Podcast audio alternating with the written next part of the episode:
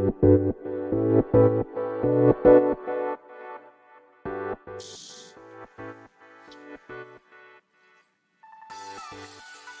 い、始まりました。本を読んでは、独り言ラジオ。私、変な髪型をしたポンコツ薬剤師こと、町田和俊でございます。はい、というわけでですね、今日も読んだんだか、読んでいないんだか、積んだんだか、積んでいないんだか、といった本たちの中からですね、一冊紹介して、ゆるーりと語っていきたいと思います。本日お届けいたします本は、紙の本は滅びない。福島明著。えー、こちら、株式会社ポプラ社から2014年1月7日、第1釣り発行となっております。では、いつものようにですね、この本と出会ったきっかけ、そして本書の内容を紹介し、最後、独り言という3部構成でいきたいと思います。はい。こちらの本でございますけれども、まずきっかけですけれどもね、大槌町立図書館で借りてまいりました。はい。で大槌町立図書館はですね、うんと、大槌のなんだ文化会館かな。で、おしゃっちっていう、まあ、名前の文化会館があるんですけど、そこの3階にあるんですね。で、震災によってですね、まあ、東日本大震災によって、えー津波でこう流された場所に、震災後、まあ、新たに建った施設ですので、とても新しくてですね、まあ、とても新しくてっていうか、まあ、新しいこともあって綺麗でですね、えー、なんつうんだろうな。個人的にはすごいこう、素敵な空間で好きなんですけども、木のぬくもりのある梁とかもね、見えた、見えるような、はい。まあ、もしご興味おありの方は、大槌町立図書館で検索していただけると、まあ、いろいろとこう画像が見れると思いますので、もしよければ検索してみてください。で、そこのですね、うんと、図書というか借りる際の、まあ、司書さんがいるんですね。えー、まあ、場所のすぐそばにですね、新書とか、まあ、文庫ですね。まあ、そんなコーナーがあるんですね。で、そこをちょっとこう、なんつうんだろうな、物色していって見つけた、まあ、本でございます。いつものようにタイトルだけで、まあ、借りてみました。はい。では、本書の内容紹介というところでございますが、こちらですね。うんと、帯は保管されておりませんので、まず、カバーですね。カバーですが、背表紙ですね。背表紙に書いてある文言をご紹介したいと思います。デジタルの海に沈むことなかれ。世界最大のインターネット書店である Amazon が日本上陸して15年。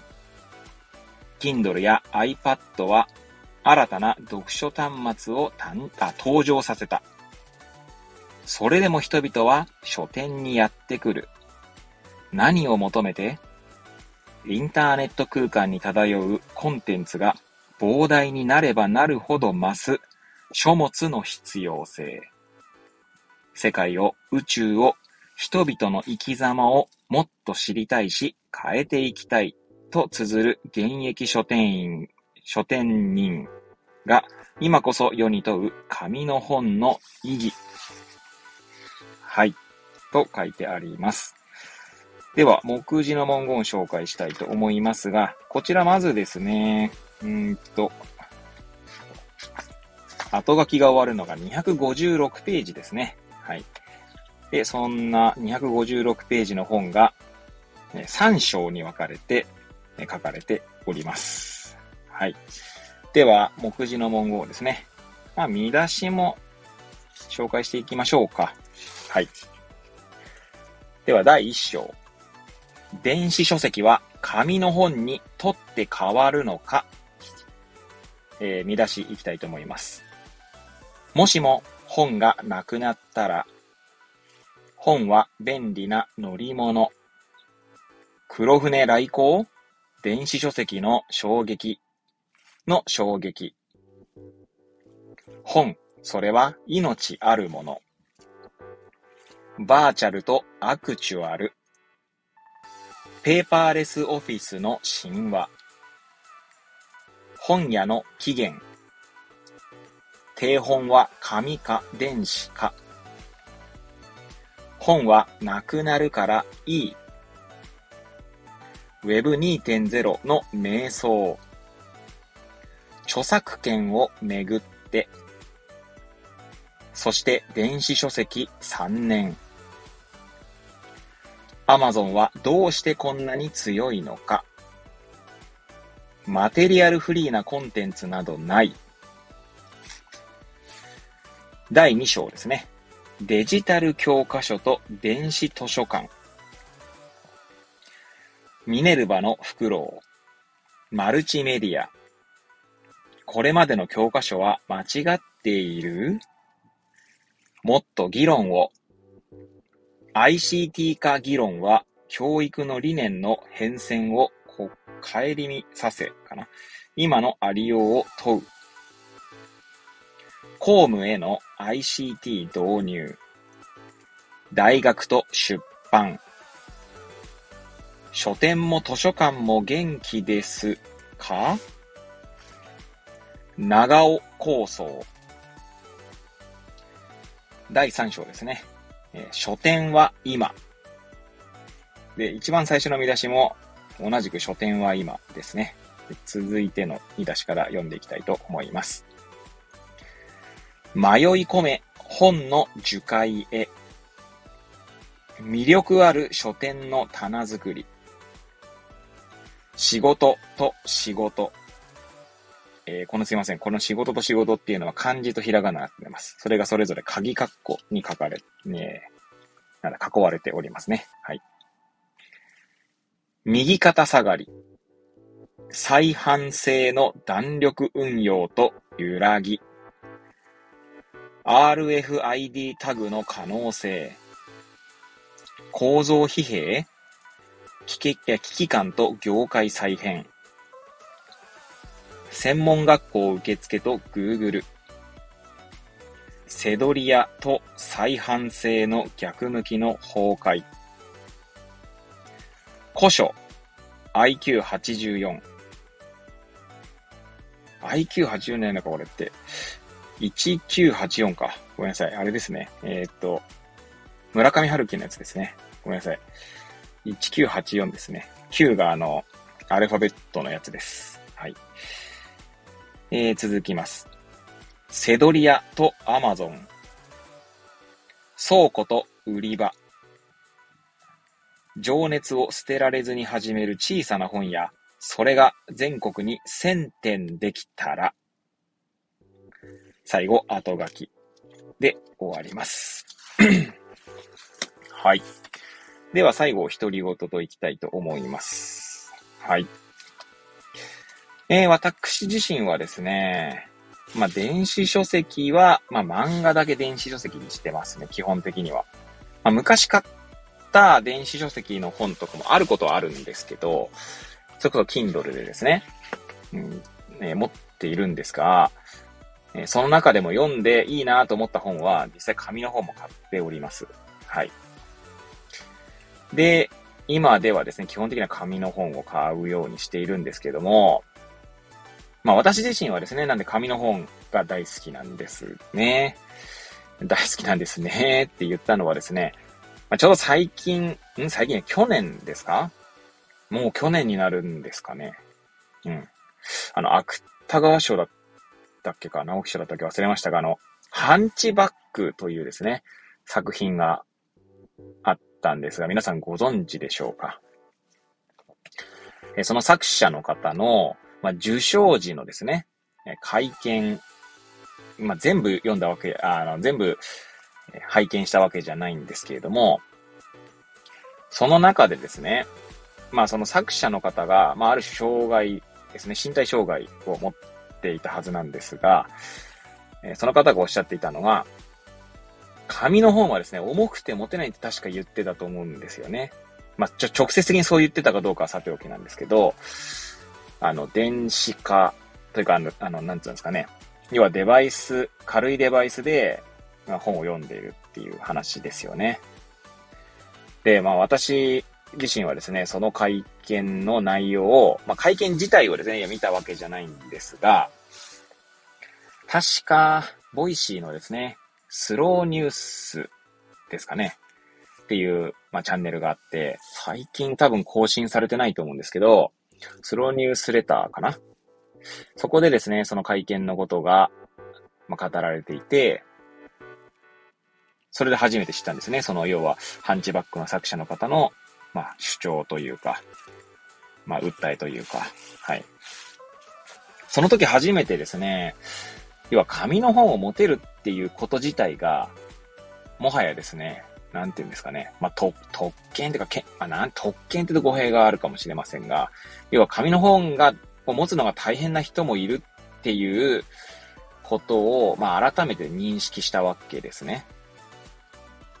まあ、今までですね、確かに、あの、文字をなかなか読んでも頭に入ってこないっていう障害、確かに、ちょ、ちょ、その障害の名前忘れてしまった。D、D、なんだっけ、D、ディスクレシアじゃなくて、すいません。えー、ちょっと忘れました。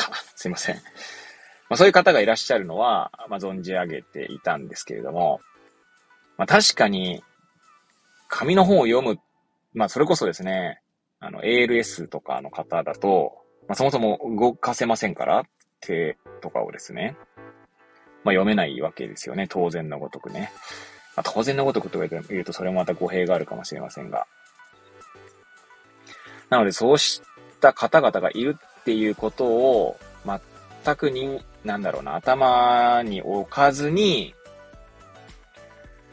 置かずに、なんて言うんだろうな、紙の本いいですよって言ってた気がするんですよね。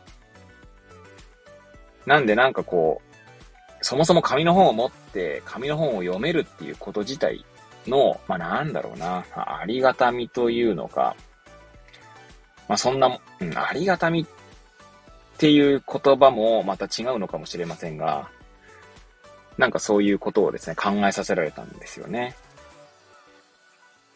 まあもちろんですね、だからといって紙の本以外の、まあ、全部電子化するべきだとかっていうことではないんですけど、まあ、紙の本も電子の本も、まあ、あとは音声ですね。音声で読み上げるっていうことも、まあ、いろんな、まあ、媒体があるっていうことが大切なのかなって思ったんですよね。そして自分が当たり前だと思っていることが、まあ、当たり前じゃないんだなっていうのを、まあ、改めて、その時感じたわけです。はい。なので、まあ、なんつうんですかね。そう考えると、当然この本のタイトル、紙の本は滅びないっていうのは、多分紙の本が好きな人は絶対いるはずなので、まあ多分滅びないんじゃないかなって思う次第でございますね。すべて電子化するわけでもないし、すべて紙に戻るわけでもないし、すべて音声になるわけでもないし、結局それってこう情報、まあ本をですね、まあ情報だとするのであれば、まあ情報以外のね、まあ要素もあると思うんですけど、それこそこの、目次の見出しですね。えー、どこだったかな？本、それは命あるものっていう第一章の見出しが一つあるんですけど、まあ、作者がですね、この本を書くのに、もちろん編集者の方とですね、いろいろ、えー、議論を交わしながら一冊の本を作るわけですね。で、それを印刷、まあ、印刷屋さんで印刷して、で、当然書店に、まあ、行くまでにですね、流通もあるわけです。いろんな人が、えー、関わった結果、本というですね、紙の本が、まあ、世に出てくわけですよね。まあ、それはもういろんな人が関わっている以上、命あるものと言っていいんじゃないかなと。まあもちろんこの見出しの中身ですね、読んでないので、わかりませんが、おそらくそういうこと、意味もあるのかなと思って、え語らせていただいておりますけれども、まあ、本をね、出したことはない人間なので、あ、まあ、出したことないっていうか、一応著者のね、何人もいる著者の一人で関わったことはありますけれども、はい。まあ、なんだろうな。自分で一冊の本を出すっていうことはしたことないですね。はい。まあ、それはさておきですね。まあ、い、ちょっと話を戻すと、まあ、その情報というものだとすると、本を、本の中身をですね。だとすると、まあ、それをですね、まあ、伝える手段は、まあ、たくさんあった方がいいんじゃないかなと思うわけです。